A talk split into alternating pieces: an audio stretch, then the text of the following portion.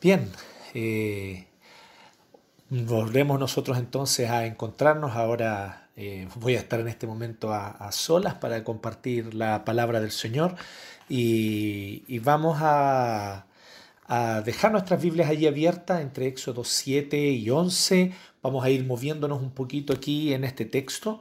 Eh, para continuar con este segundo episodio, con este segundo capítulo de esta temporada, Pueblo en la cual nosotros estamos de alguna forma explorando y viendo al respecto del desarrollo del pueblo del Señor. Eh, y nosotros la semana pasada contábamos esta, esta historia, con la cual tal vez alguno dijo, bueno, ¿qué pasó? ¿En qué momento de repente dejamos a Abraham, que tuvo un hijo, y ahora de repente estamos hablando de un pueblo eh, de 600.000 eh, varones, 600.000 hombres aproximadamente en edad de guerra, es el conteo que hay en el Pentateuco, por lo tanto estamos hablando de cerca de 2 millones de personas en total, incluyendo a, a mujeres y niños. Entonces, ¿cómo pasamos de Abraham, viejo, con su esposa, también anciana y estéril, que tienen un hijo, y de repente saltamos a un pueblo de 600.000 eh, varones que están eh, de repente esclavos en Egipto, digamos. Y aquí nosotros, eh, en, esta historia, en, esta, en este texto bíblico, o en realidad a lo largo de toda la historia bíblica, estamos viendo la verdadera historia del mundo eh, y esta es esta temporada en la cual, eh, esta, serie, perdonen, esta serie completa que tiene varias temporadas, como ya habíamos avisado y anunciado desde antes. Y efectivamente, para que nos podamos ubicar un poquito, eh, quiero mostrarles este, esta línea del tiempo. ¿bien? En esta línea del tiempo nosotros vamos a poder ubicar más o menos para entender qué es lo que ha ocurrido y cómo llegamos hasta donde llegamos. Eh, primero que todo, para que nos ubiquemos, nosotros aquí tenemos al inicio de la historia bíblica el Edén, ¿cierto? La creación del primer hombre, la primera mujer, eh, eh, en un jardín, en un huerto perfecto, armónico, donde no había el pecado. Pero al poco tiempo después nosotros nos encontramos con la realidad de la caída con el hecho de que nuestros primeros padres, Adán y Eva, pecan contra el Señor, desobedeciendo contra Él, y por lo tanto eh, tenemos este triste y lamentable episodio a partir del cual se deteriora toda la raza humana y este virus, este parásito que es el mal, el pecado, ingresa a este maravilloso reino que Dios hizo y creó con el propósito de desplegar su gloria. Pues bien, este reino ahora se vea afectado, opacado, dañado, torcido por causa de la introducción del pecado. Tiempo después, nosotros vemos entonces que la maldad aumenta, vemos el diluvio, texto que ya vimos, con Noé como protagonista o como coprotagonista, en realidad el protagonista siempre es Dios, pero como coprotagonista junto con Dios en esta historia.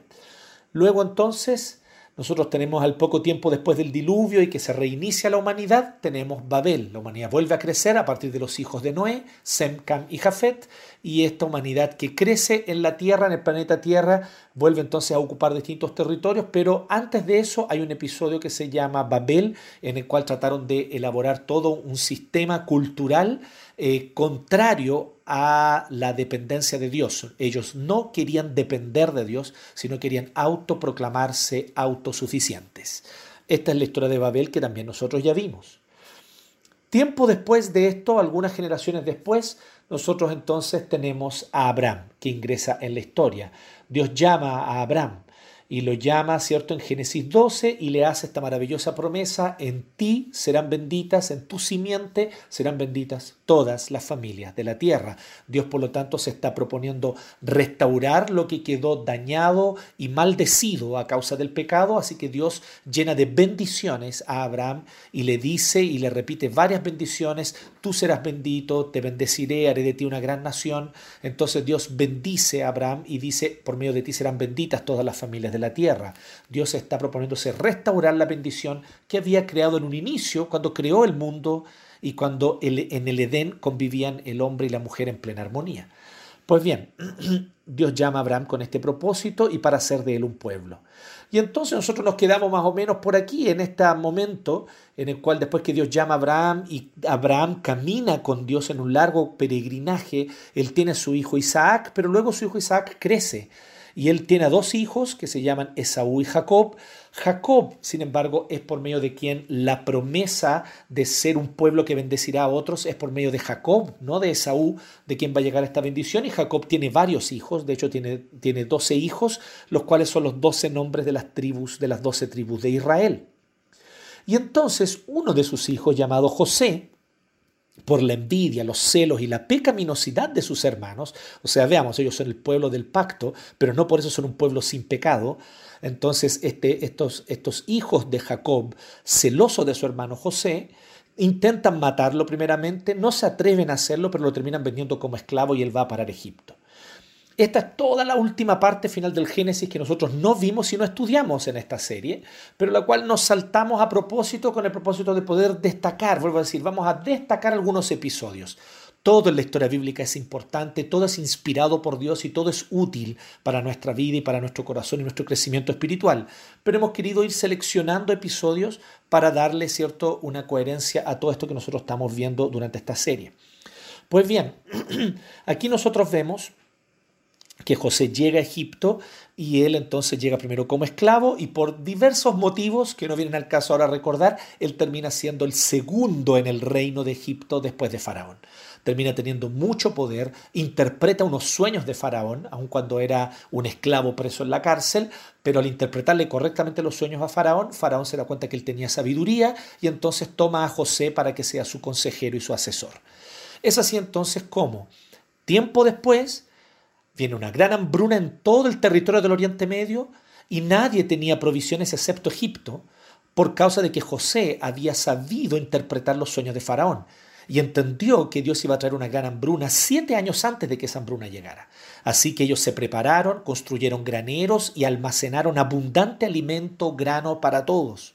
De tal manera que cuando llegó la hambruna, efectivamente entonces Egipto tenía recursos, Egipto sí tenía grano guardado, Egipto se había preparado para estos tiempos.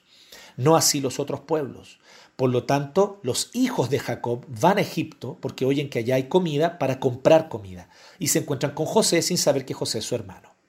Sin entrar en más detalles, ellos se reconcilian, hay una reconciliación, José los perdona y entonces los invita a vivir a todos ellos a la tierra de Gosén, que es un territorio, una parte de un terreno que pertenece a Egipto, para que allí ellos puedan vivir y criar sus ovejas y ganado, ya que a eso se dedicaban principalmente los hijos de Jacob, los hermanos de José. Así que Jacob, muy viejito, se va a vivir a Egipto junto con todos los demás, sus demás hijos. Entonces, Allí es cuando termina el Génesis. El Génesis termina con que Jacob y sus hijos se van a vivir a Egipto. Tiempo después Jacob muere en Egipto, pero él va a ser enterrado en la tierra de Canaán. Y entonces, sin embargo, todos los israelitas, o sea, los hijos de Jacob, ya que Dios le cambia el nombre a Jacob y le pone por nombre Israel, entonces Jacob, Israel son la misma persona y por lo tanto sus hijos son los israelitas y todos los israelitas entonces se quedan a vivir en Egipto donde van a pasar este periodo largo que yo quiero mostrar aquí, todo este periodo, 400 años de esclavitud en Egipto. Entonces con estos 400 años de esclavitud, ellos van a estar, al principio no van a ser esclavos, van a estar viviendo ahí porque el faraón los invitó a vivir. Pero como leímos en el texto la semana pasada, vino otro faraón, otro rey de Egipto, que no conocía a José, que no sabía de José, y que lo que quiso hacer fue oprimir al pueblo de Israel. Así que los israelitas que habitaban en Gosén, que habitaban al inicio libremente, terminan siendo sometidos a esclavitud. Así que ellos pasan estos 400 años en Egipto, ellos tienen algunos relatos orales de lo que Dios le prometió a Abraham, a Isaac y a Jacob, pero no tienen un texto sagrado aún. Ellos, por lo tanto, vacilan, este pueblo de Israel vacila entre el conocimiento del Dios verdadero pero también con toda la cultura circundante que los moldea, una cultura idólatra. Y ellos están atrapados mentalmente por esta cultura idólatra de Egipto. Así que ellos no solamente están libres, perdón, no solamente están esclavos o presos físicamente, sino que ellos están también esclavos mentalmente, porque comienzan a adoptar las costumbres, visiones y idolatrías propias de los egipcios. Pues bien, Sin embargo, hay un conocimiento, ellos saben que tienen un Dios distintivo, ellos saben que hay un Dios llamado Jehová que hizo un pacto más de 400 años atrás con su ascendiente Abraham. Ellos saben eso y esto oralmente se transmitió, pero es un conocimiento que se nota que está medio en una nebulosa, por así decirlo. Así que ellos claman al Señor, que fue lo que vimos la semana pasada, ¿cierto? Y el Señor responde. Y el Señor comienza a preparar un instrumento y ahí fue donde quedamos nosotros de alguna manera la semana pasada que Dios prepara a Moisés. Así que el nacimiento de Moisés está al final de este periodo de 400 años en Egipto y ya estamos a punto de ver cómo fue la salida del pueblo hebreo o israelita de Egipto para poder irse a su tierra prometida. Así que esta es la línea del tiempo a grandes rasgos y cómo llegamos hasta donde estamos hoy día para aquellos de ustedes que también, además de ubicarse en el tiempo, quieran ubicarse en el espacio, les quisiera mostrar este mapita. En este mapa ustedes tienen una parte de lo que es el Oriente Medio y norte de África. Por lo tanto, toda esa parte que dice Egipto, esa parte ya es el norte de África. Pero esa punta que está allí, ¿cierto? Que es esta península también, esta punta que está allí es eh, donde dice desierto de Parán, esa punta que está allí ya es el inicio del Oriente Medio. ¿ya? De allí hacia, eh, dependiendo de dónde ustedes van a estar viendo la pantalla, me imagino, desde allí hacia su eh, derecha. Entonces hacia la izquierda tenemos Egipto, hacia la derecha nosotros tenemos eh, al Oriente Medio. Y pues bien, aquí es donde viene algunos solamente detalles para ubicarnos específicamente. Gosén está al norte de Egipto, muy cerca del Oriente Medio, como ustedes se pueden dar cuenta y acabo de destacar. Allí está Gosén, allí era donde vivían los hebreos y donde se les permitió vivir aparte de los demás egipcios al inicio. Los egipcios al inicio no los habían esclavizado, los permitían vivir libremente, pero tenían cierto prejuicio con aquellos que se dedicaban al pastoreo de ovejas y a la crianza de ganados.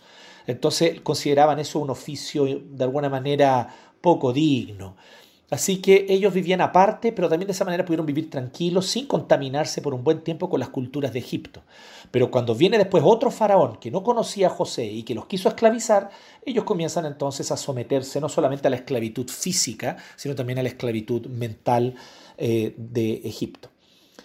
Vimos la semana pasada que Moisés nace en este contexto, pero cuando ya grande y con un conflicto interno, porque él sabe que es hebreo, pero fue criado como hijo de la hija de Faraón, con este conflicto interno él mata a un egipcio que estaba maltratando a uno de sus hermanos hebreos. Esto hace, por lo tanto, de que el faraón, que ya lo miraba con suspicacia, lo amenazara de muerte y él huye a la tierra de Madián. ¿Dónde está Madián? Aquí voy a destacar Madián, que ustedes se van a dar cuenta hacia su derecha, en el extremo derecho del mapa, ahí aparece Madián, acabo de destacarlo. Fue allí donde él conoció a Séfora, a la hija de Reuel, fue allí donde él se casó y donde él tuvo un hijo que se llamó, igual que nuestro presbítero, Gerson o Gerson. Da lo mismo en realidad como quieran usarlo. Gerson o Gerson es el mismo nombre, ¿cierto? Ah, que significa que fue extranjero. Así que él fue extranjero allí. Y esto es lo que significa el nombre de su hijo. Así que allí es donde, en Madián es donde él forma familia, pero también es desde el desierto alrededor de Madián cuando él está cuidando las ovejas, desde donde Dios lo llama para que él vuelva a Egipto y sea instrumento de la liberación de Dios. Como dijimos la semana pasada, Moisés no es el libertador de los hebreos. Dios, Jehová, es el libertador de los hebreos. Moisés es el instrumento a quien Dios prepara para por medio de él libertar a su pueblo amado. Después vamos a ver esto pero ellos van a cruzar muy probablemente por esta zona de aquí, del Mar Rojo, cuando ellos por fin el faraón los va a permitir, les va a permitir irse. Esto todavía no lo hemos visto, lo vamos a ver dentro de los próximos dos mensajes, el de hoy y el próximo. Y entonces ellos van a pasar 40 años dando vueltas en el desierto, un viaje que caminando debería tomar seis días. Tal vez para un pueblo grande como ellos podría haberles tomado 15, 20 días. Pues bien, ellos pasaron 40 años como castigo por su desobediencia, su idolatría y por ser murmuradores, por no creerle al Señor, en fin. Una serie de pecados propios del pueblo hebreo, vamos a verlo después, terminaron por 40 años dando vuelta en círculo en el desierto, pero la tierra a la cual ellos deben dirigirse, y con esto termino para que ustedes vean su mapa la parte de arriba del mapa, allí, eso es el inicio de la tierra prometida. Allí era donde ellos tenían que llegar. ¿Sí? Sin embargo, en toda esa región donde dice desierto de Parán, desierto de Sin, Toda esa parte allí fue donde ellos lamentablemente terminaron andando vuelta en círculo por 40 años. Y es lo que vamos a ver un poco más adelante en esta misma temporada. Así que ahí tenemos un mapa para ubicarnos a grandes rasgos eh, dónde están eh, los israelitas y a dónde ellos tienen que llegar. Muy bien. Pues bien, volviendo entonces ahora a nuestra historia, vimos que existen varias metáforas, o también a veces se les llama alegorías. Prefiero no usar tanto esa palabra porque se puede malentender. Eh, no siempre la alegoría es algo positivo, a veces puede ser, otras veces no. Pero una metáfora me parece que es una palabra que por lo menos en nuestro lenguaje puede sonarnos un poco más neutra. Y existen varias metáforas o comparaciones de cómo es este hecho de que Jehová va a rescatar a los hebreos que estaban esclavos en Egipto. Y una de ellas es como un padre va a rescatar a su hijo que estaba esclavo en una región lejana. Eso es una de las metáforas, pero no es la más común. La más común que aparece en la misma Biblia y los profetas muy posteriormente a todo este acontecimiento del Éxodo, profetas que son de aproximadamente 800, 700 años después de los acontecimientos del Éxodo, cuando ellos recuerdan los acontecimientos del Éxodo, ellos usan otra metáfora que es la que empezamos a usar la semana pasada, la de un héroe enamorado que va a rescatar a su amada que está esclava bajo un amo cruel, en la casa de un amo monstruoso, cruel y abusador. Y por lo tanto, este héroe fuerte, poderoso, justo, compasivo y amoroso va a buscar a su amada. Pues bien, lo que nosotros vamos a ver poco a poco a medida que esta historia avanza es que esta joven esclava, si me permiten entonces, tomando esta metáfora que está en el Antiguo Testamento, pero extendiéndola, ¿cierto? Y, dándole tal vez un poquito más de rienda suelta a la imaginación con esta metáfora. La pregunta viene ahora. El héroe, el varón justo, fuerte, poderoso, pero justo, respetuoso, compasivo, amoroso, Yahvé, Jehová, él vio a su amada. Él la vio, se recordó del pacto que había hecho con los padres de ella y entonces la ve hermosa, aunque nadie más la ve hermosa, la ve allí esclavizada, ve realmente cómo ella es, la ama con todo su corazón y decide que la va a liberar. Pero este es un héroe justo, es justo. Y él sabe que no puede venir y quitarle una esclava a otro hombre. Así que él tiene que llevar adelante un proceso para que este hombre, el amo cruel, abusador, golpeador, que la utiliza solamente como objeto, este amo cruel, quiera ceder a la joven esclava para que así él se la lleve. Esta es un poco la idea y así es como este héroe va a buscar rescatar a su amada. Así que, ¿cómo el héroe puede liberar a la joven esclava de su opresor cruel?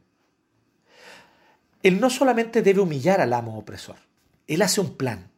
Y este plan consiste en un doble juego. Primero, humillar al amo opresor, al amo abusador, al amo que no ama a la esclava y que solamente la utiliza, la golpea y la maltrata. Así que él quiere que él, el amo, termine liberándola. Para lograr eso, él va a tener que hacer una serie de planes para humillarlo y mostrar que en realidad él es cruel, él es humillante y él entonces tampoco y no es poderoso y no tiene poder. Así que él debe hacerlo de tal forma que quede en evidencia. Esto es lo que él se propone. Que el cruel amo, como decíamos, no es poderoso y no tiene poder sobre ella. Pero también él debe liberarla a ella de su esclavitud no solo física, no solo legal, que el amo le diga ya, la despida de la casa y le diga, bueno, ya ándate y no vuelvas más. Eh, la intención del joven héroe, del poderoso héroe, es esa.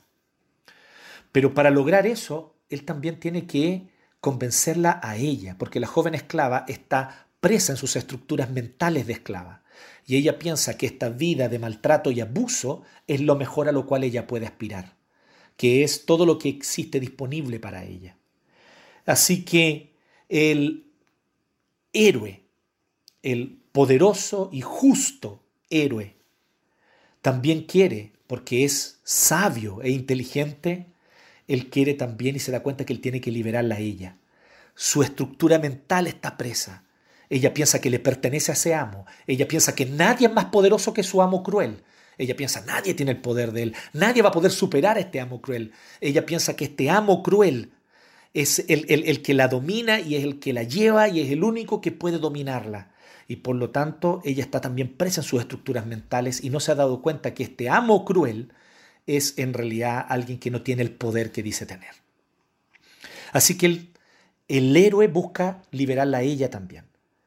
Así que para liberarla mentalmente, entonces lo que él tiene que hacer, el héroe, lo que el héroe debe hacer, es humillar de tal forma al amo cruel que lo humille delante de los ojos de ella para que ella vea que ese amo cruel no tiene poder. Este amo cruel ha hecho y ha utilizado todo tipo de manipulaciones para hacerla creer que él tiene dominio sobre ella y que el dominio de él es imbatible y que su poder es insuperable. Él ha hecho todo tipo de, trucos. Entre otros, ha, ha dicho que tiene pacto con fuerzas de la naturaleza. Este amo cruel ha hecho creer a la esclava que él es un hombre poderoso que puede dominar a los elementos de la naturaleza que puede dominar al sol, que puede dominar a los ríos, que puede dominar a los animales, que él puede dominar el, clima y puede dominar, por lo tanto, el resultado de las cosechas, que él tiene pacto con demonios y que estos demonios son muy fuertes y muy poderosos. Así que la joven esclava le tiene miedo. Ella le encantaría irse con el héroe, a ella le encantaría irse con el hombre poderoso y justo, pero ella dice, si me voy, este amo es muy poderoso, y Él se va a vengar y va a utilizar todo su poder para que las fuerzas de la naturaleza se vuelvan contra mí, para que los demonios me persigan y me aten. Ella le tiene miedo, porque este amo cruel, entre otras cosas, además es un amo ocultista, que se dedica a, a invocar espíritus y a invocar magias oscuras. Así que ella le tiene miedo, le tiene mucho miedo. Así que el héroe es sabio. El héroe sabe que no simplemente tiene que llegar a la casa del amo cruel y arrebatarle a la esclava por la fuerza, porque ella no se va a querer ir tampoco. Él sabe que lo que tiene que hacer son dos cosas. Primero, como él es justo, el amo tiene que entregarla y no él quitársela a la mala. El amo tiene que entregarla y decir, pues bien, aquí está mi esclava, llévatela, ya no la quiero. Y para eso entonces él debe humillarlo pero esta humillación debe ser de tal forma pública, clara, que el amo no solamente se sienta impotente y sin poder delante del héroe, sino también para que la joven esclava vea y contemple y abra los ojos y su mente por fin sea liberada y ella pueda ver que ese amo cruel no es poderoso, no es fuerte, que los demonios que supuestamente le invoca no tienen el poder y la fuerza que él dice que tienen que él no tiene ese dominio que dice tener sobre las fuerzas de la naturaleza, que él es un mentiroso, un vil, un engañador, que además de ser cruel, abusivo y opresor, es débil en el fondo de su corazón, es débil, lleno de inseguridades, sin poder alguno. Como diría un cuento un poco más moderno, el emperador está desnudo cree estar vestido con las ropas reales más bellas y hermosas, pero en realidad está desnudo. Así que el héroe justo debe revelar la desnudez del amo cruel, para que así la joven esclava pueda abrir los ojos y quiera entonces irse con el joven héroe de nuestra historia, con este poderoso héroe de nuestra historia. Vamos comprendiendo lo que tiene que hacer, por lo tanto, esto es lo que hizo el Señor. Lo que hizo el Señor es literalmente esto. Así que por eso yo quiero que nosotros veamos aquí, es imposible hoy hacer una exposición versículo a versículo como nos gusta hacer, sobre todo con los textos más breves, más cortos, los podemos hacer. La semana pasada fueron dos capítulos bastante largos, y, evidentemente tratamos de ir viendo, pero es muy complejo hacer una exposición eh, perdón, versículo por versículo, eh, aún más con mayor razón cuando acabamos de leer, ¿cierto? Eh, Héctor y Jenny acabaron de leernos cinco capítulos, digamos, así que del 7 al 11. Entonces, vamos a destacar algunos temas que están aquí en este texto. Así que para los jóvenes que están anotando, para los niños grandes, eh, lo que nosotros vamos a ver hoy, ¿cierto? Eh, y lo que nosotros vamos a tratar el día de hoy es la liberación de la amada, que el rescatador rescata a su amada, ¿sí? Rescata, el rescate de la amada, por lo tanto. Si quieren saber cuál es el título, el rescate de la amada. Y vamos a ver tres puntos. Tiene tres puntos. Vamos a destacar tres cosas que vuelvo a decir, son cosas que vamos a destacar aquí en el texto. Y son cosas que Dios deja en evidencia. Son cosas que Dios deja en evidencia. Así que vamos al texto ahora. Ya hemos visto y, lo he invitado un poco a acompañarme con esta metáfora, pero quiero que ahora vamos al texto. Y veamos aquí en el texto eh, qué es lo que el texto nos muestra sobre cómo Jehová rescata a su amado pueblo Israel. Así que lo primero que nosotros vemos, lo primero que nosotros vemos es que Dios deja en evidencia que Faraón es un rey cruel, engañador y opresivo. Entonces, ¿qué es lo primero que deja en evidencia Dios? Lo primero que deja Dios en evidencia es que Faraón es malvado. De alguna manera, si nosotros vemos un poquito hacia atrás, sé que leímos del 7 al 11, pero el capítulo 5 es muy claro en mostrarnos cómo fue el primer encuentro de Moisés después de volver de Madián. Dios lo llama, Dios lo llamó con una zarza, que, que, un arbusto que ardía de fuego pero no se consumía, una señal maravillosa y Dios le habla desde allí. Moisés no quería ir, ustedes pueden repasar eso en los capítulos 3 y 4 del Éxodo. Pero ya aquí en el 5 Moisés tiene el primer encuentro y él va con su hermano Aarón, un hermano suyo tres años mayor que él. Y juntos van donde Faraón y entonces él hace una petición. Y la petición es esta. Si usted está con su Biblia allí, puede acompañar en el capítulo 5, verso, versos 1 al 3. Después de eso, Moisés y Aarón se presentaron ante el faraón y le dijeron, así dice el Señor Dios de Israel, deja ir a mi pueblo para que celebre en el desierto una fiesta en mi honor, o sea, para que me rindan culto.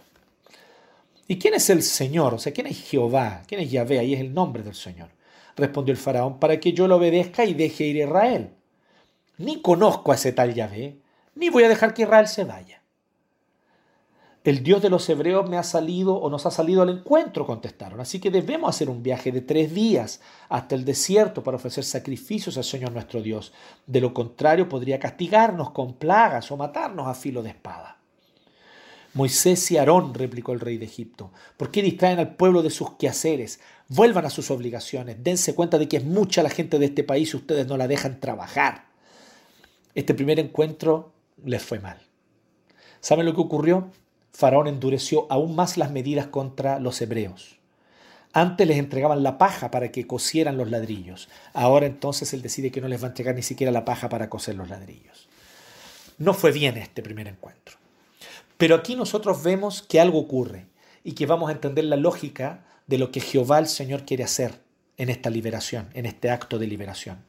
Dios quiere dejar en evidencia la malignidad de Faraón. Dios quiere dejar en evidencia la crueldad, el engaño y, por lo tanto, la, lo malvado que era Faraón de alguna forma algunos dicen, oye, pero Moisés parece que lo fue, fue, fuese a engañar a Faraón, en el sentido de que viene y le dice, vamos a ir al desierto, vamos a rendir un culto, es un viaje de tres días y después volvemos, déjanos ir al desierto y mientras estuviesen en el desierto iban a arrancarse. Algunos piensan eso, pero nada en el texto nos da a entender eso. En realidad lo que ocurre es efectivamente una paradoja que no es tan sencilla de comprender. Pero Dios ya le había dicho a Moisés, que a través de este medio, de esta sucesión de hechos, iba a terminar liberándolos. Pero la petición que hace Moisés es sincera. Dios le dice, anda y pídele a Faraón que él les dé permiso para ir al desierto por tres días a rendir culto. Es como si Jehová le estuviese diciendo así a Moisés, vamos a ir de a poco con esto. Tú primero le vas a pedir, danos permiso para ir al desierto y rendir culto por tres días. Y así te vas a dar cuenta tú y todo el pueblo quién en verdad es Faraón. Así ustedes se van a dar cuenta por fin cuál es el carácter de Faraón. Así ustedes se van a dar cuenta por fin y van a abrir los ojos a la realidad de lo opresor que es Faraón. Pero pídele sinceramente.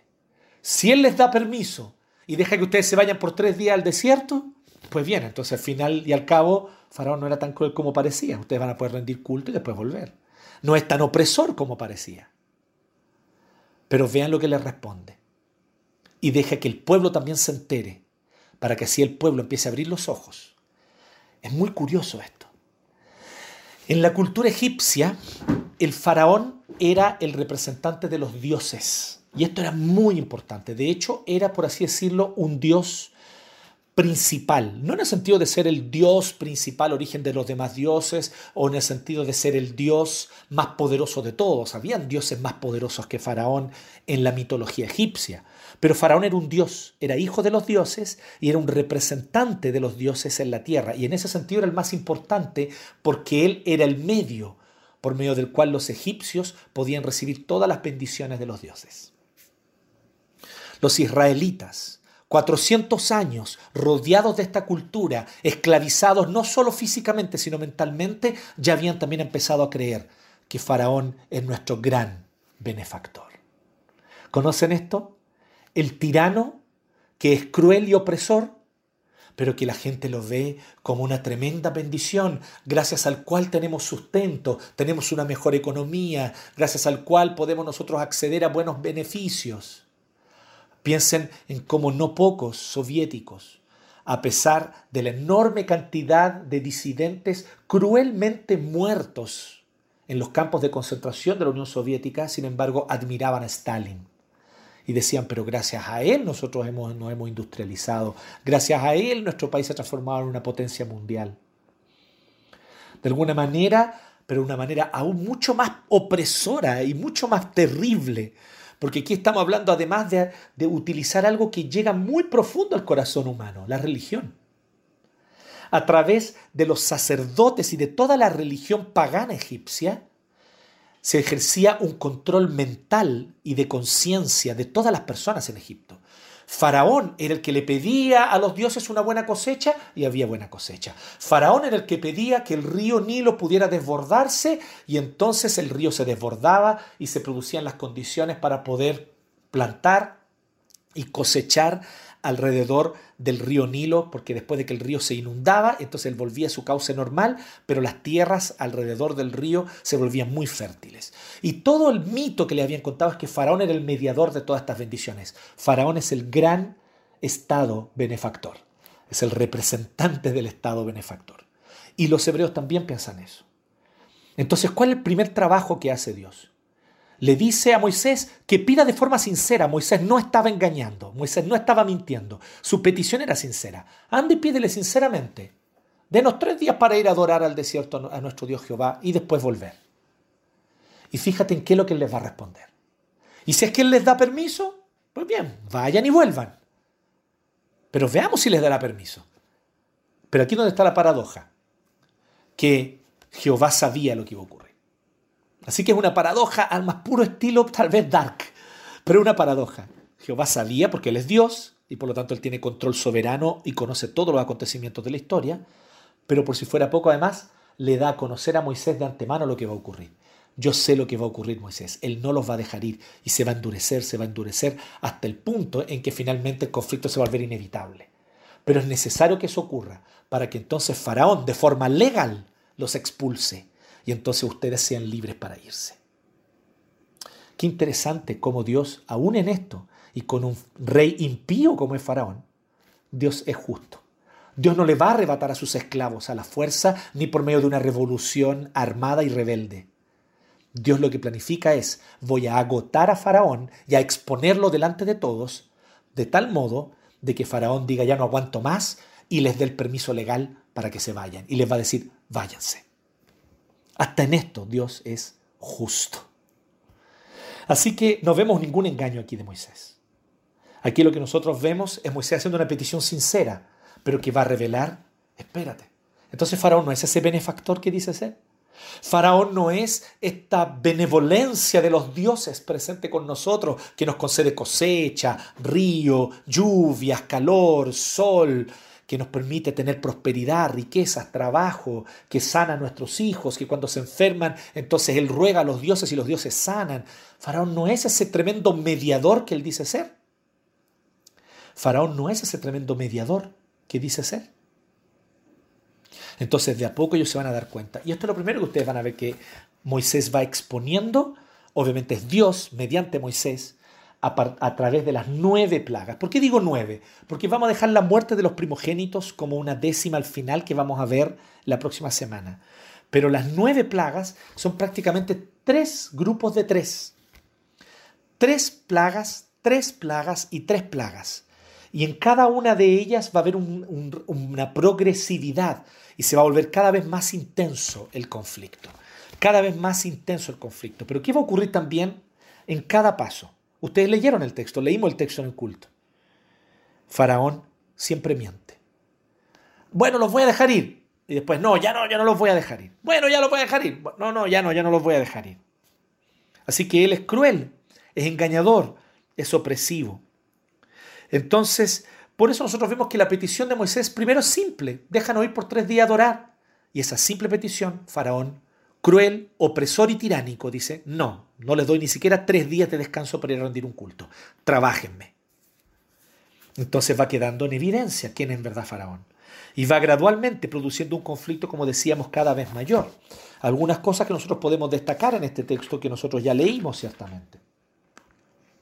Nosotros vemos entonces que Faraón en cada momento, él va diciendo que no quiere seguir, que él dice que sí, pero después ya no. Él clama y después ya no.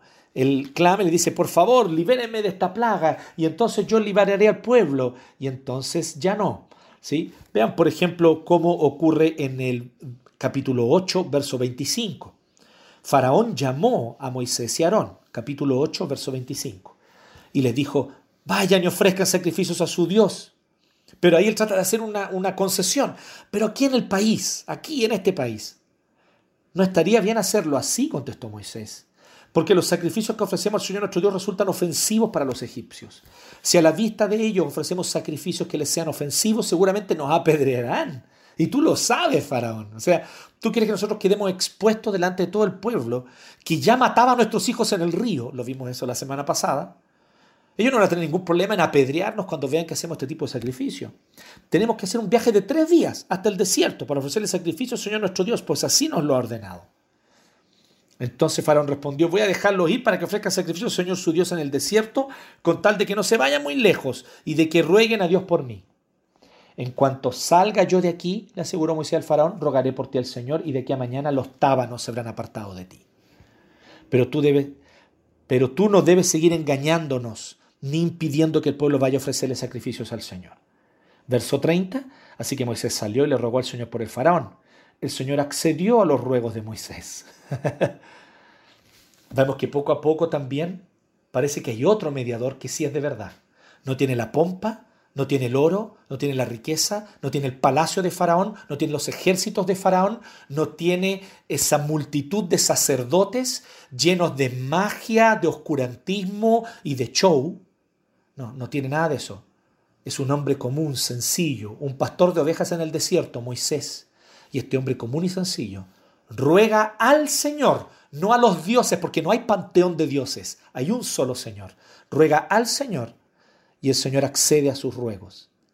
Entonces también vemos un contraste entre Faraón como supuesto mediador de los dioses y Moisés, el verdadero mediador del Dios verdadero y apartó los tábanos del faraón, de sus funcionarios y de su pueblo. No quedó un solo tábano. Verso 32 del capítulo 8. Pero una vez más el faraón endureció su corazón y no dejó que el pueblo se fuera. Mentiroso, engañador, no cumple sus promesas, opresor, tiránico. Este carácter debía quedar en evidencia. Paso a paso, a medida que van ocurriendo las plagas, el carácter de Faraón como un carácter maligno, como un carácter nocivo, se revela. Así que esto es lo primero. Primero Dios deja en evidencia el carácter de Faraón. Dios deja en evidencia que es un carácter maligno, el de Faraón. El segundo punto que quiero destacar aquí. Lo segundo que Dios deja en evidencia con las plagas, y por eso son tan importantes. Dios deja en evidencia, mediante las plagas, Dios deja en evidencia que los dioses de Egipto son falsos. En segundo lugar, Dios deja en evidencia que los dioses de Egipto son falsos. Y esto es muy, muy interesante.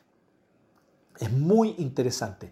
Ustedes van a poder ver en sus nano iglesias durante la semana cómo cada uno de estas plagas era una herida directa a alguno de los dioses egipcios. Pero yo quiero simplemente darles una muestra para que nosotros tengamos una idea muy somera, muy eh, eh, superficial tal vez, pero una idea general de esto. Nosotros vamos a ver aquí y podemos ver aquí en las plagas como cada una de ellas expone a los dioses y expone que la idolatría de los egipcios es vanidad, es una tontera, que no tiene fundamento, que no tiene valor y a lo cual ellos no deben someterse ciertamente como egipcios. Y menos aún los hebreos también es importante que los dioses egipcios queden en evidencia ante los ojos de los hebreos. Vean, por ejemplo, cuando transforma el agua en sangre. El Nilo era considerado en sí mismo un río de características divinas y sobrenaturales. El Nilo era el recurso del poder de Egipto. De hecho, efectivamente eso era así. La gran razón, y esto ustedes lo pueden leer en cualquier texto de historia, la gran razón por la cual Egipto llegó a ser un poderoso reino en la antigüedad, es fundamentalmente porque ellos tenían este río Nilo que tenía sus crecidas anuales y luego de las crecidas anuales lo que ocurría es que toda la tierra alrededor del río que había quedado inundada quedaba llena de nutrientes y entonces se podía cultivar prácticamente cualquier cosa allí que se daba con facilidad y abundancia. Así que ellos tenían un territorio bastante próspero. ¿sí? Lo decía el otro día a, los líderes de la nano iglesia, para aquellos más ñoños que conocen el Catán, es como escoger un buen punto en el Catán, donde está todo de lo mejor allí. Hay ganado, hay trigo, ¿cierto? Hay, hay, hay, hay roca o arcilla para hacer ladrillo, no sé. Pero es como escoger un buen punto en el Catán. Pues bien, los, egiptos, los egipcios perdón, estaban en un buen punto, estaban en un buen lugar. Así que veamos estas plagas rápidamente.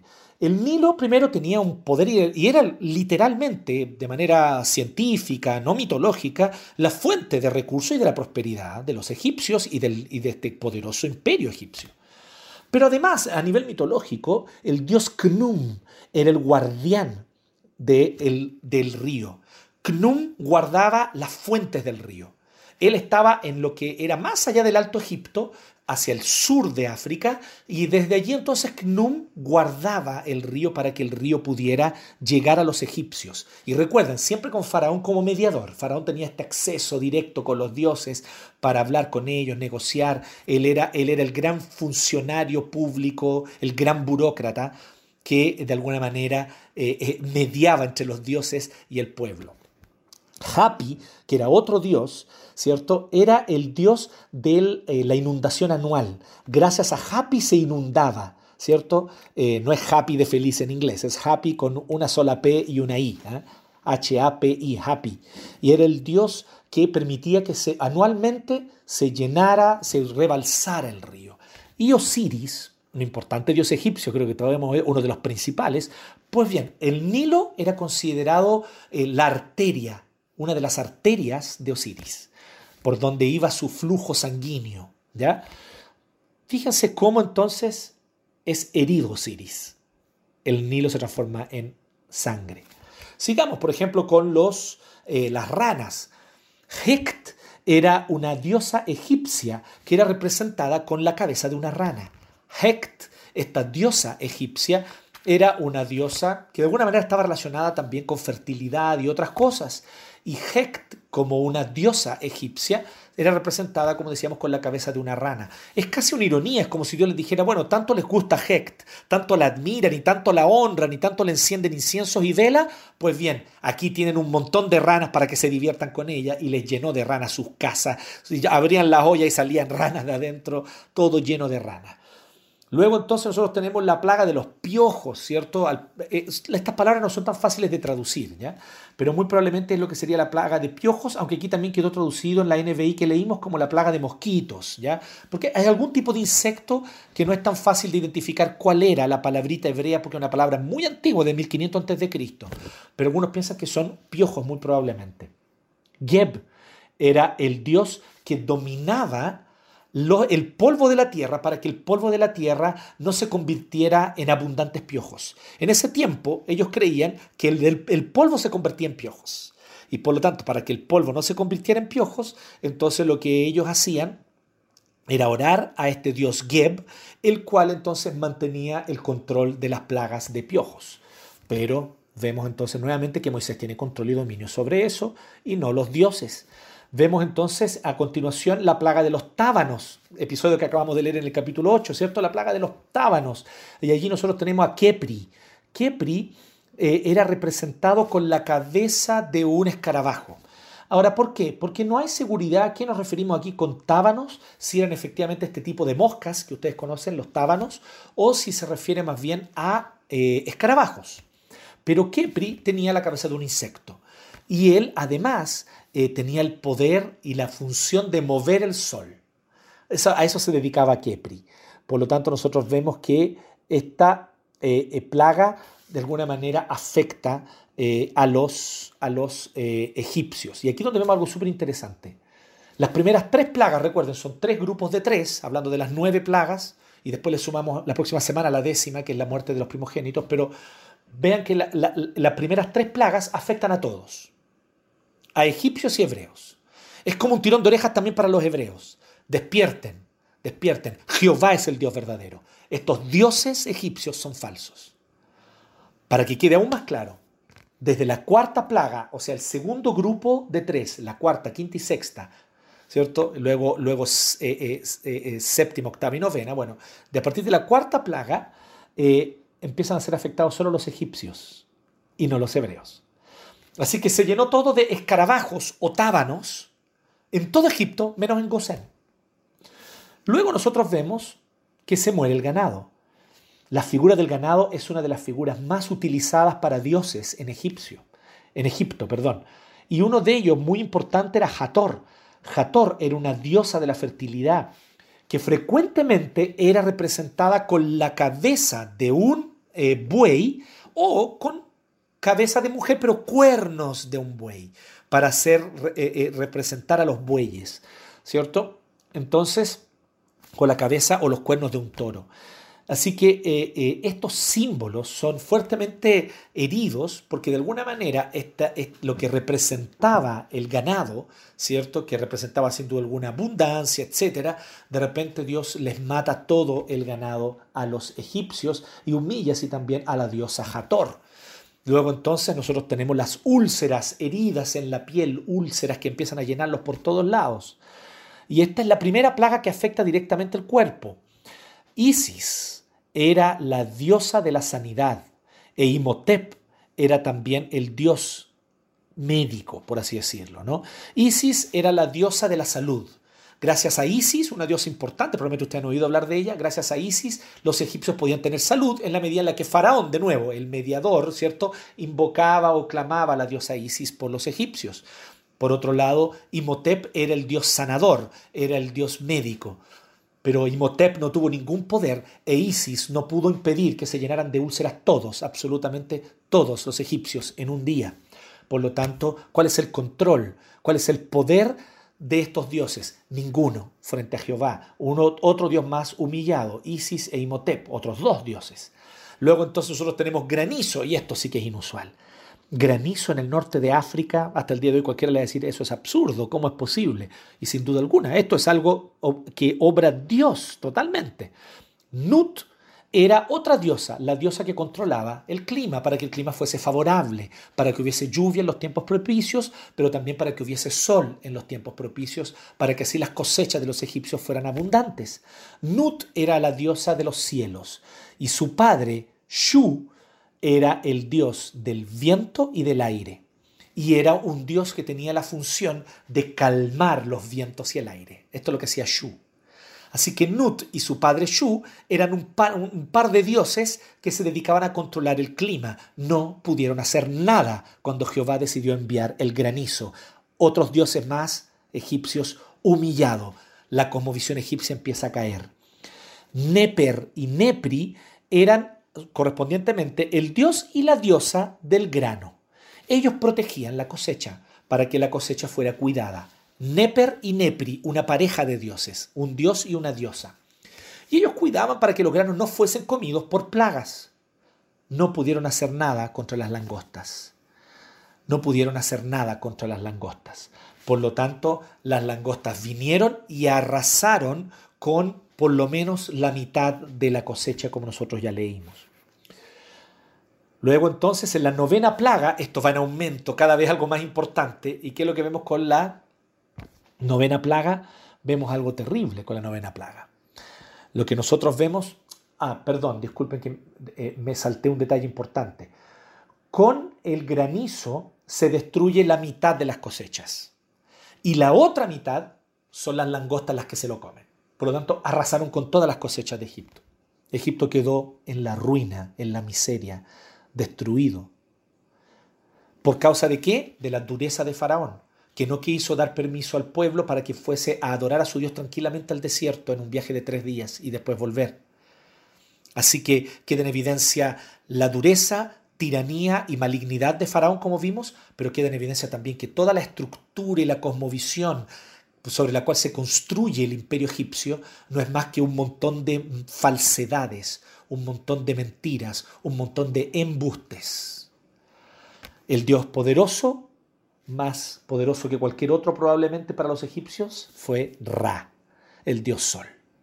Era el más adorado, lejos, el más reverenciado. Era el Dios que sin duda alguna ellos podían acudir en cualquier caso de emergencia. Poderoso, fuerte, brillaba con intensidad. Ellos decían, este es el Dios que está con nosotros. No, no es un Dios, es solo una gran luminaria. Ya lo, ya vimos en el Génesis, ¿no? Es solo una gran luminaria y Dios tiene control sobre ella. Así que, ¿qué hizo Jehová Dios? Jehová mostró que él tenía poder, incluso sobre el Dios más poderoso de todos los dioses egipcios. Y Ra se apagó. Ra dejó de brillar. Ra murió ante los ojos de los egipcios por varias horas, sin poder entregar nada de luminosidad. Por lo tanto, era tal la oscuridad que no podían verse la mano siquiera si se la ponían aquí a la altura de la nariz. Pero ¿dónde había luz? En Gosén, en las casas de los hebreos. Ahí sí había luz. Tremendo, por lo tanto, cómo Dios humilló a cada uno de los dioses egipcios. Y el Dios principal no en el sentido de ser el más poderoso, pero en el sentido de ser el coordinador de los demás dioses, el hijo de los dioses, su representante en la tierra, el intercesor, el mediador. ¿Qué pasó con él? Pues bien, él, que es el faraón, traspasaba su divinidad a su primogénito. Y el primogénito de Faraón iba a ser el próximo Faraón. Sin duda alguna, la idea de que los faraones eran inmortales era una cosa muy que había seducido a gran parte del pueblo egipcio. Pero el primogénito de Faraón termina finalmente muerto, como vamos a ver con más detalle en la próxima semana. Así que con todo este detalle, creo que ustedes pueden ver Dios deja en evidencia que los dioses de Egipto no son nada. Dios deja en evidencia que los dioses de Egipto son falsos. Esto es lo segundo que Dios deja en evidencia con las plagas. Así que hay muchos detalles que podríamos nosotros destacar aquí. Fíjense un detalle interesante, solamente para que lo veamos, ya vimos las plagas, pero vean este pequeño detalle, cuando ocurre la primera plaga, el Nilo se convierte en sangre. Capítulo 7, verso 22.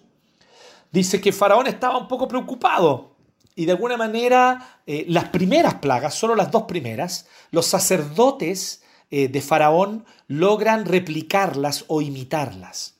No queda muy claro cómo, tal vez con artes oscuras y poderes demoníacos, sobrenaturales, o tal vez con simple prestidigitación a los David Copperfield, ¿cierto? O como los grandes magos de, de Las Vegas, de los casinos de Las Vegas.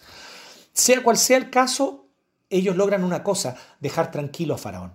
Pero miren qué interesante, ¿qué ocurre cuando los que están en el poder, presos de ideologías que los mantienen en el poder, ellos entonces, los que están en el poder, mientras su ideología no sea sacudida, ellos se mantienen firmes, implacables y crueles en su postura. Miren, 7.22. Sin embargo, mediante sus artes secretas, los magos egipcios hicieron lo mismo. Tomaron un poco de agua, probablemente la convirtieron en sangre. De modo que el faraón endureció su corazón. O sea, él dijo, ah, entonces ustedes también pueden hacerlo. Ah, ya, ya, ok, entonces no les voy a tener miedo, me quedo tranquilo. Tal como el Señor lo había advertido. Así que no les hizo caso ni a Aarón ni a Moisés. Miren, observen el 23, qué detalle importante, 23 y 24 y como si nada hubiera pasado, o sea, no le importó, mientras su ideología regalona no fuera sacudida, ¿cuál es tu ideología regalona? Mientras su ideología regalona no fuese sacudida, Faraón estaba tranquilo. Así que como si nada hubiera pasado, se dio media vuelta y regresó a su palacio. Regresó a su confinamiento. 24. Pero mientras tanto, ¿qué había pasado? Los egipcios no tenían agua. Su pueblo, del cual él decía ser el gran benefactor, su pueblo no tenía agua, pero a él no le importó mientras su ideología no fuese sacudida. Mientras tanto, todos los egipcios hacían pozos a la orilla del Nilo en busca de agua potable, porque no podían beber el agua del río. ¿No debería ser esa la preocupación del benefactor faraón? Mi pueblo no tiene agua. No, a él no le preocupa eso. Le preocupa que su sistema de pensamiento, su sistema de creencias no se vea sacudida. Estuvo a punto de ser sacudido. Pero los magos hicieron un truquito y con este truquito lo dejaron tranquilo. Me da la impresión a mí que muchas veces ocurre eso con los poderosos que están allí, ¿cierto? Con un Stalin y, su asesor y, sus asesores tecnócratas en la Unión Soviética. O tal vez con los poderosos presidentes de regímenes democráticos que mientras los economistas y los asesores economistas le digan, no, no te preocupes, si esto que está ocurriendo se preveía según el mercado, uff, ya, mi ideología capitalista no se ve sacudida, qué bueno, uff, y se quedan tranquilos mientras el pueblo sufre. Es lo mismo, no importa el color que le quieras dar, no importa si le queréis dar un ejemplo para la izquierda, para la derecha, vas a encontrar ejemplos de esto en todo el amplio espectro de las ideologías humanas. Los que están en el poder, mientras tú no les sacudas su sistema de creencia, no le importa mayormente que el pueblo sufra. Lamentablemente, esto vemos que ocurre con Faraón. Y así podríamos destacar otras cosas más. Todo el sistema de creencia de los egipcios, sin embargo, empieza a desmoronarse. Ustedes vieron, ya lo leímos, los funcionarios empiezan a abrir los ojos antes que Faraón. Faraón, deberíamos hacerles caso, déjalos irse, ya estamos empobrecidos, ya se ha dañado grandemente el país, déjalos que se vayan. Los funcionarios en un momento le dicen a Faraón, Faraón se mantiene duro e inamovible en su tiranía. Pues bien, Dios deja en evidencia que los dioses de Egipto son falsos. Y como consecuencia, finalmente, el gran mediador de los dioses, el gran burócrata, el gran representante del Estado benefactor. Ah, qué peligroso esto del Estado benefactor, ¿no? Tener que depender de un Estado que me provee de todo, comida, alimento, porque esta era la lógica egipcia. En la lógica egipcia, todo, el Nilo, las cosechas, las tierras, todo era de Faraón. Todo era del Estado. Y lo que él hacía era distribuir y permitir que todos pudieran tener su vida y su sustento con aquello que era de todos. Ya ustedes pueden comprobar eso en los textos de historia. Esta era la ideología egipcia. Y en esta ideología egipcia, sin embargo, la tiranía se revela de una manera brutal y cruel. Y también el engaño y los mitos. ¿Y cuál es el mito? Que Faraón es el gran benefactor. Por él tenemos agua, por él tenemos cosecha, por él tenemos buen clima, por él tenemos salud. El que nos da salud, alimento, educación, ¿cierto? El gran estado benefactor es el querido faraón. Pues bien, aquí nosotros vemos que Dios deja en evidencia que el faraón no es poderoso. Y esto es lo tercero. Ya vimos las dos primeras ideas. Dios deja en evidencia el carácter malvado de faraón. Segundo, Dios deja en evidencia que los dioses de Egipto no son nada, son falsos. Y en tercer lugar ahora, Dios deja en evidencia que el faraón no es poderoso. Vamos a entrar con más detalle esto la próxima semana. Pero su primogénito muere. Si el primogénito de Faraón muere, nadie tiene protección en Egipto. Si el hombre más poderoso de Egipto, porque no es un hombre, es un dios, es un hijo de los dioses aquí en la tierra, eso era el faraón para ellos. Si él, el hombre más poderoso, el dios que habita entre nosotros, que es faraón, así lo veían los egipcios, si incluso a él Jehová le mata a su primogénito, ¿cuánto más no hará con todos nosotros? Destruye así cualquier idea de que Faraón es poderoso. Faraón no es poderoso. Faraón no puede impedir. Faraón, el supuesto mediador con los dioses, clama a los dioses, llama a los sacerdotes. Hay un punto incluso que es cuando ocurre, ¿cierto? Eh, eh, una de las plagas en las cuales los, los, eh, los magos egipcios no pueden ir al palacio a hablar con Faraón, no pueden ni siquiera acudir. Los magos no pudieron enfrentarse, ¿cierto? pues todos tenían úlceras, fue cuando ocurrió la plaga de las úlceras, estaban todos enfermos. Así que nadie pudo, por lo tanto, hacerle frente al poder de Jehová, que él lo fue mostrando progresivamente. Porque a Dios no le interesaba mostrar, aquí soy yo el que manda, no, a Dios le interesaba liberar a los hebreos también de su cautividad mental, porque ellos ya habían adoptado mucho de este pensamiento egipcio, de este pensamiento idólatra. Dios deja en evidencia que el faraón no es poderoso. Dios deja en evidencia que el faraón no es poderoso. Y por lo tanto, el faraón, por más que lo intente, no puede impedir que cada una de estas plagas ocurra, no puede impedir que el sol se apague, y lo más terrible y ciertamente doloroso para él, pero solo fruto de su propia porfía y endurecimiento, no puede impedir que su primogénito muera. Así que, ¿cómo nosotros enfrentamos esto? estas tres ideas, estas tres cosas que logran las plagas. Dios deja en evidencia que Faraón tiene un carácter maligno, Dios deja en evidencia que los dioses de Egipto son falsos y Dios deja en evidencia que el Faraón no es poderoso. ¿Qué ocurre entonces en este contexto? Vemos algunas cosas. Primero que todo, ¿qué es lo que el autor quiso transmitir con el texto? La primera pregunta. Primero que todo, resumiendo, ya vimos, pero resumiendo, el autor quiere mostrar que Dios está dispuesto a liberar a su pueblo y a hacerlo poderosamente, pero no simplemente él quiere mostrar su poder. Jehová quiere hacer mucho más que eso, no es un narcisista que quiere mostrar su poder. Jehová lo que quiere es que los hebreos sean liberados de su cautividad cultural, de su cautividad mental de su cautividad a las idolatrías egipcias. ¿Cómo este episodio se encaja en la gran historia de Dios? Se encaja maravillosamente.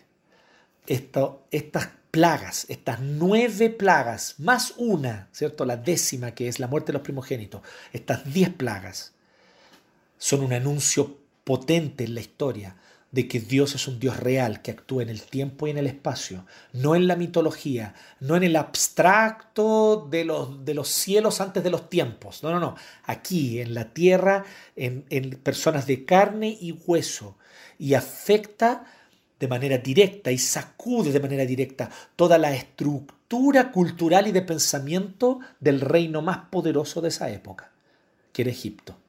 Así que lo que hace Dios de alguna manera es mostrar que Él está dispuesto a todo con tal de rescatar a su pueblo y que su pueblo cumpla la función que debe cumplir. Mientras los hebreos sean esclavos en Egipto y no habiten su tierra libremente adorando a Jehová, ellos no serán bendición para otras naciones.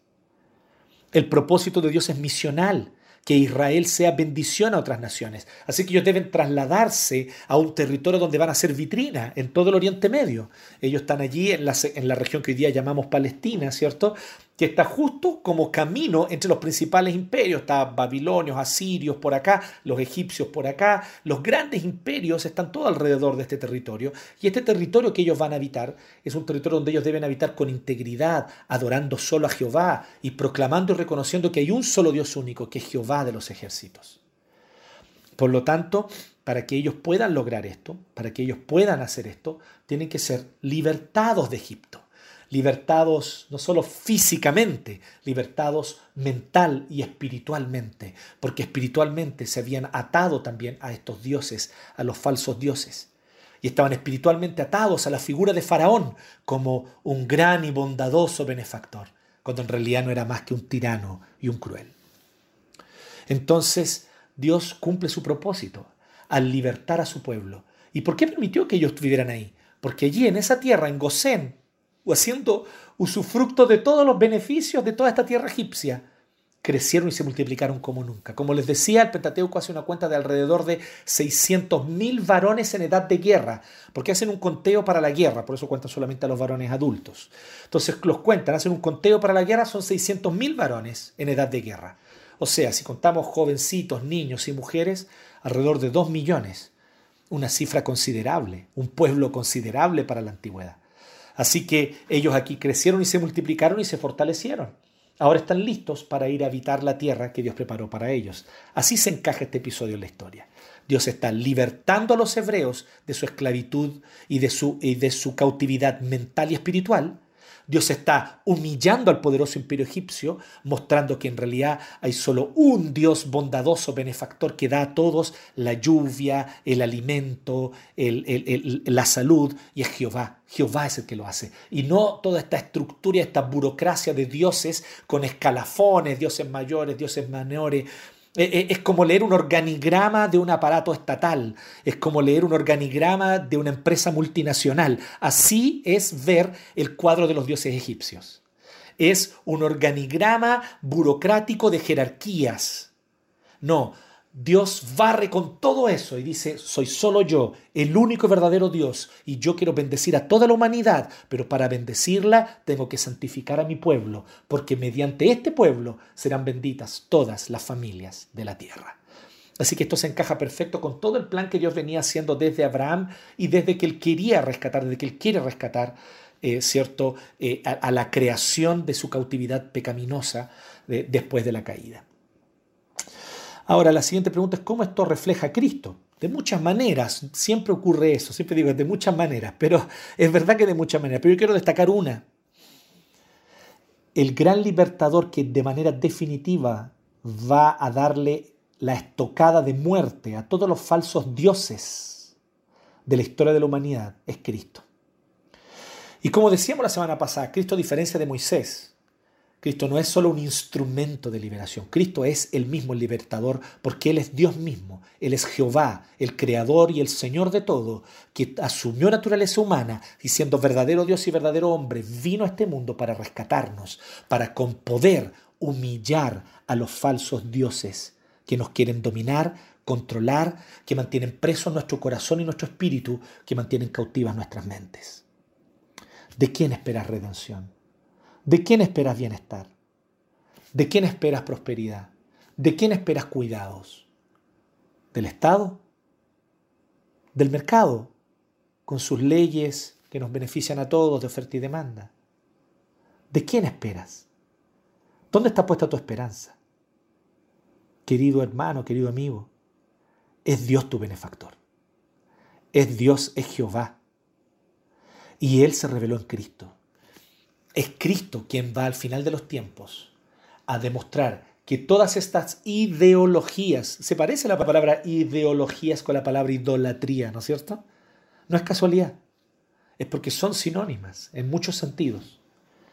Y Cristo va a volver en las nubes poderoso para instaurar su reino, para hacer una nueva creación. Y cuando eso ocurra, todos los falsos dioses, todas las falsas ideologías, todas las falsas esperanzas donde pusimos nuestro corazón, se van a venir abajo miserablemente porque no son capaces de dar lo que prometen. No darán la prosperidad, ni el bienestar, ni el gozo que prometen. Ninguna ideología de este mundo lo hará. Ningún sistema político económico de este mundo lo hará. Es solo Cristo. Así que Él es el gran libertador que va a venir en algún punto a echar abajo todas las certezas que tenemos. Ya la OMS está humillada. Ya la ONU ha sido bastante humillada, supuestamente un instrumento de paz, y las guerras no han cesado desde su creación. Ya ha sido bastante humillado los poderes de las multinacionales que traerían riqueza y prosperidad a las naciones. aumentando la brecha entre ricos y pobres y causando incluso que en algunos contextos se aumenten los pobres en vez de disminuir. Ya hemos visto también cómo los regímenes estatistas, socialistas y todo ello, prometiendo prosperidad e igualdad, lo que hacen es generar nuevas élites, élites políticas, donde si tú no estás de acuerdo con su ideología, debes ponerte una mordaza, callarte, no puedes hablar, hay que funarte. Ese es el inicio del autoritarismo. Ya se reflejan microautoritarismos. Cuando, si es que ese tipo de ideologías llegan al poder, el autoritarismo solo será mayor porque prometen libertad y dan opresión, prometen igualdad y lo que hacen es generar nuevas élites, élites políticas. Eso es lo que hacen los socialismos en la historia. Entonces, ¿en quién confiar? Usted sea fiel a Cristo. No ponga sus esperanzas en este mundo. Cristo pronto vendrá y nos libertará de todos estos falsos dioses. Pronto vendrá y nos libertará de todos estos faraones. Pronto vendrá y humillará a los faraones y demostrará que ellos no tienen ningún poder. Se creen muy poderosos los faraones, pero no tienen ningún poder sus ríos se convertirán en sangre, sus ganados van a morir, sus pieles se llenarán de úlceras, y solo el Señor Jesucristo volverá en las nubes en gloria y majestad, instaurará una nueva creación y nosotros reinaremos con Él en gloria. Aguarda, porque pronto viene esta tierra prometida, la tierra definitiva, de la cual esta es solo una, un, un espejo oscuro. La verdadera tierra prometida son los nuevos cielos y nueva tierra que Cristo hará. Por lo tanto, así somos nosotros invitados ¿Cómo somos invitados a ser parte de esta historia? La cuarta y última pregunta. Proclamemos a Cristo y expongamos las falsedades de los dioses de esta época. Anunciemos la gloria de Jesucristo, su poder y su majestad. Y sospechemos, no confiemos, arruguemos la nariz frente a todos estos dioses que se levantan y que quieren prometernos un bienestar y una felicidad para todos, que hablan de justicia, pero no traen justicia, que hablan de prosperidad, pero causan pobreza. No, no creamos más a las falsas promesas de los falsos dioses. Son igualitos que Faraón. Prometen y no dan lo que prometen. Prometen pero engañan en sus promesas. Decepcionan y seguirán decepcionando. Y hay de los cristianos que han puesto su esperanza en estas ideologías. Hay de los cristianos que ponen su esperanza en estas viles ideologías mundanas que son pegadas con chicle, son castillitos de naipes pegados con chicle, no se sustentan frente al poderoso imperio, al poderoso reino en realidad. Creo que la palabra imperio no es digna de nuestro Señor Jesucristo. Reino sí, porque Él es rey. Y Él como rey poderoso, roca, destruirá todos los imperios falsos de este mundo y solo Él reinará. Proclámalo, habla de Jesucristo, anuncia a Jesucristo, haz justicia, habla la verdad, denuncia la injusticia, la mentira y la falsedad, pero anunciando que Jesucristo es esperanza, anunciando que solo Jesucristo es Salvador, anunciando que solo Él es el verdadero libertador. Y confiemos en Él, en que Él nos traerá la liberación a su debido tiempo. Así que a eso somos llamados, a proclamar la gloria de Cristo, a anunciar las falsedades de los dioses y de sus ideologías, castillos de naipes pegados con chicle. Basta de eso. Aferrémonos solo a la roca, que es Cristo, y a su palabra, que permanecerá para siempre. Oremos. Te agradecemos, Señor. Te agradecemos por tu gracia, por tu misericordia, por tu bondad y por querer libertarnos de todas esas idolatrías que nos seducen, que nos engañan, que de alguna u otra manera nos atrapan y nos cautivan. Gracias por querer hacernos libres. Gracias porque tú, Jesucristo, eres quien nos hace verdaderamente libres. Conocer la verdad nos hace libres. Y conocer la verdad no es enterarnos de una teoría conspiratoria, no. Conoceréis la verdad y la verdad os hará libre significa que conoceremos a Cristo, porque Jesucristo es la verdad. Y queremos, oh Dios, poner toda nuestra esperanza solo en ti, Jesús en tu gracia y en tu misericordia. Gracias Dios por el maravilloso acto que tú hiciste en la historia de libertar a tu pueblo allá en Egipto, que es nuestro pueblo, que es mi pueblo también. Nosotros somos parte de este pueblo. Fuimos injertados en este pueblo, en este pueblo por la fe de Jesucristo. Así que esta fue nuestra liberación. Esta también fue nuestra, una manera como tú nos libertaste a nosotros hace miles de años atrás pero pronto tú volverás a hacerlo, liberándonos de manera definitiva de este mundo de pecado para una nueva creación, plena de armonía, de gozo y de justicia. Gracias Dios. Aguardamos tu venida, aguardamos tu regreso. En el nombre de Cristo oramos. Amén.